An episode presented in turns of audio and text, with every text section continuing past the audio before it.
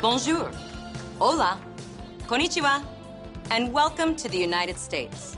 As you're waiting in line, this video will let you know what to expect and what is required to pass through U.S. Customs.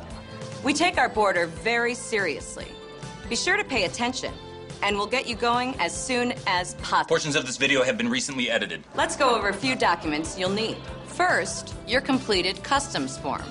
You'll also need a valid passport from your country of origin. Not including Iraq, Iran, Syria, Libya, Somalia, Sudan, or Yemen, and maybe Australia. We'll see. Our priority is to make this process easy for each and every one of you. Not you, not you. No way. Nice try. Not you. Oh, wait, he's good. Come on in, bud. Aw. No. In addition, you may be asked to provide a few Hundred. simple Confusing. forms. If you need assistance, there will be someone No one. to help you.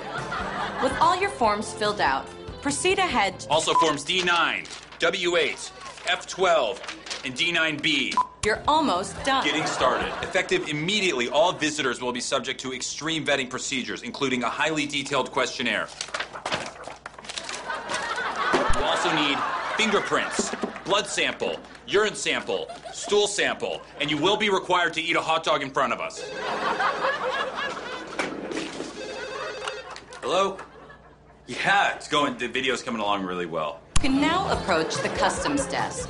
When you reach the customs officer, she will, He will. ask you a series of questions, such as What is the purpose of your visit? I'm here to see my mother. She is a. Terrorist, What is your occupation? I am a certified nurse. drug dealer.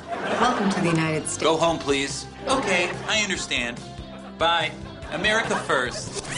Congratulations and welcome to the United States, a land of opportunity from sea Trump Tower. to shining. Trump Tower.